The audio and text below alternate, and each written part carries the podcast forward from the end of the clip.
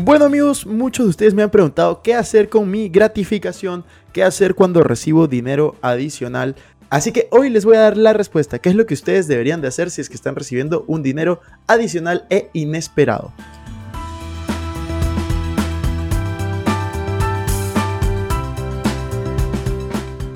Hola amigos, ¿cómo están? Bienvenidos a un nuevo episodio de Invertir Joven. Mi nombre es Cristian Arens y les doy la bienvenida. Este podcast tiene como objetivo principal darte las mejores herramientas y los mejores tips para que aprendas a manejar tu dinero.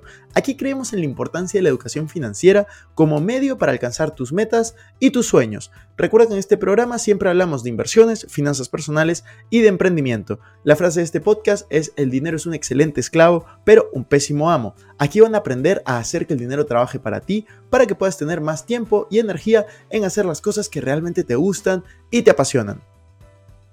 Pregunta número uno, ¿qué debo de priorizar cuando recibo ingresos adicionales? Lo primero que tienes que saber es diferenciar cuáles son tus alternativas. Así que te voy a hacer algunas preguntas para que tú mismo las respondas. Número uno, ¿tienes deudas? Si la respuesta es sí, ¿cuál es la tasa de interés de esas deudas? Es decir, si tienes deuda con tarjetas de crédito, ¿cuál es la tasa? Si tienes una deuda hipotecaria, ¿cuál es la tasa? Dentro de todas esas deudas que puedas tener, selecciona la deuda con la mayor tasa. Normalmente tiende a ser las de tarjetas de crédito. Si no sabes cuál es la tasa de estas deudas, pues anda al banco y pregúntale. Número 2. Si es que vas a invertir ese dinero, ¿en qué lo invertirías y qué rentabilidad anual esperas recibir? Y número 3. La pregunta es, ¿qué otra alternativa, qué otro uso le darías al dinero? Si es que no es pagar deudas ni invertir. Muchos de ustedes van a decir, pues gastarlo, viajar, comprar ropa, etcétera, etcétera. Y eso está bien. Pero yo lo que les sugiero es de que decidan entre la primera y la segunda opción y no tanto en la tercera. No dediquen dinero adicional que reciben a gastos. Dediquen ese dinero a pagar deudas o a invertir. Y ahora les voy a explicar por qué. Hay algo que se llama los flujos deberían de pagar tus lujos. Y eso es algo que quiero explicarles a detalle el día de hoy. Pero primero vamos a ver si es que es mejor pagar deudas o invertir.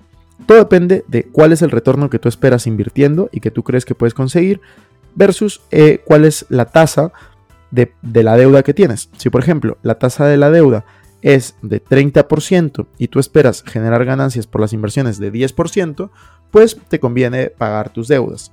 Si es que, por otro lado, la tasa de tu deuda es un crédito hipotecario que estás pagando 7% al año y lo que tú inviertes esperas ganar 10% al año, pues es mejor invertir tu dinero y con esas ganancias más adelante pagar tus deudas. ¿Y por qué les digo que no deberían de gastar? Porque al final ustedes, las personas que me escuchan, están construyendo un patrimonio.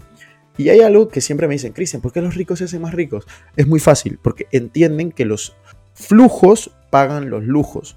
Los lujos van al final, no al inicio. Y cuando digo lujo, no me refiero a comprarte un carro de 100 mil dólares o no me refiero a comprarte una joya súper cara o ropa de marca necesariamente. Me refiero a todo lo que sale de tus posibilidades y te hace que no tengas capacidad de ahorro o inversión. Entonces, ¿qué es lo que yo sugiero? Si es que, por ejemplo, tú gastas 2 mil dólares por mes, estamos hablando de 24 mil dólares al año, tú lo que tienes que hacer es comenzar a ahorrar Imaginemos que tú puedes ahorrar aproximadamente 800, 900 dólares por mes, todos los meses. Eso al año son como 10 mil dólares. Si tú llegas a ahorrar durante 10 años 10 mil dólares por año, son 100 mil dólares. Y si tú consigues una rentabilidad de 24% sobre ese dinero, tú vas a ser libre financieramente. Es decir, todos los meses tú vas a recibir 2 mil dólares. ¿Y eso qué significa?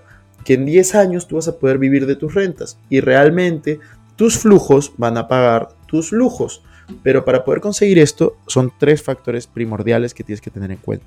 Número uno, ¿cuál es tu capacidad de ahorro? ¿Cuánto puedes ahorrar mes a mes, año tras año? Número dos, ¿cuánto tiempo estás dispuesto a esperar? ¿Un año, dos años, diez años, cincuenta años? Yo sugiero poner el mayor tiempo posible y el mayor monto posible. Y número tres, ¿Cuál es tu capacidad para hacer que tu dinero trabaje por ti? ¿Cuál es la tasa de retorno que eres capaz de conseguir? En este caso hemos dicho 24%. Entonces, es muy importante que tú consideres estos factores y que tú seas capaz de postergar lo más posible la gratificación. postergar lo más posible, gastar el dinero en vez de ahorrarlo e invertirlo.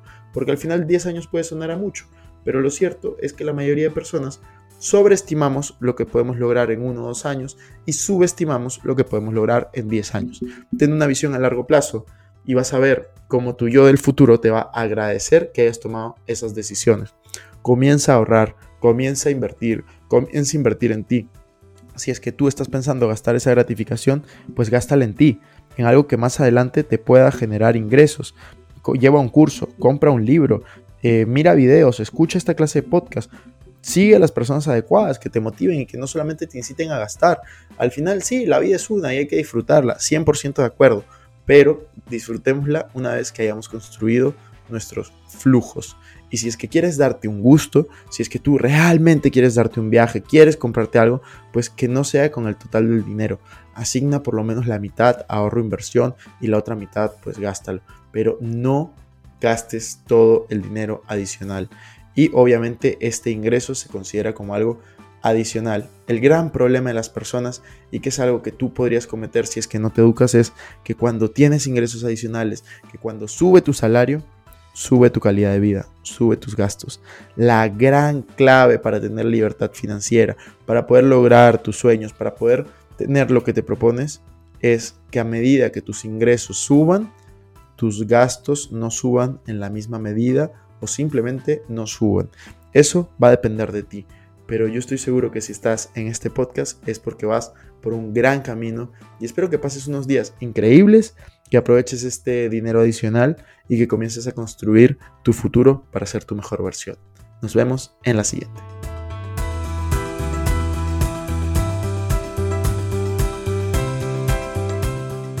Bueno amigos, eso fue todo por este episodio. No me quiero ir sin antes invitarte a que te suscribas a mi canal de YouTube. Me puedes encontrar como Cristian Arens, también a que me sigas en Instagram y TikTok como Arens Cristian y que te unas a todos nuestros grupos gratuitos que van a estar en la descripción. No te olvides también visitar nuestra página web invertirjoven.com donde encontrarán artículos de finanzas personales, inversiones y emprendimiento. Si nos estás escuchando desde Spotify, no olvides ponerle follow para no perderte ningún episodio. Y si estás en iTunes, ponle 5 estrellas y deja tu comentario. Sería genial que puedas compartir este episodio para ayudar a más personas. Gracias por estar aquí. Conmigo es hasta la próxima semana y recuerda que la frase de este programa es el dinero es un excelente esclavo, pero un pésimo amo. Hasta la próxima.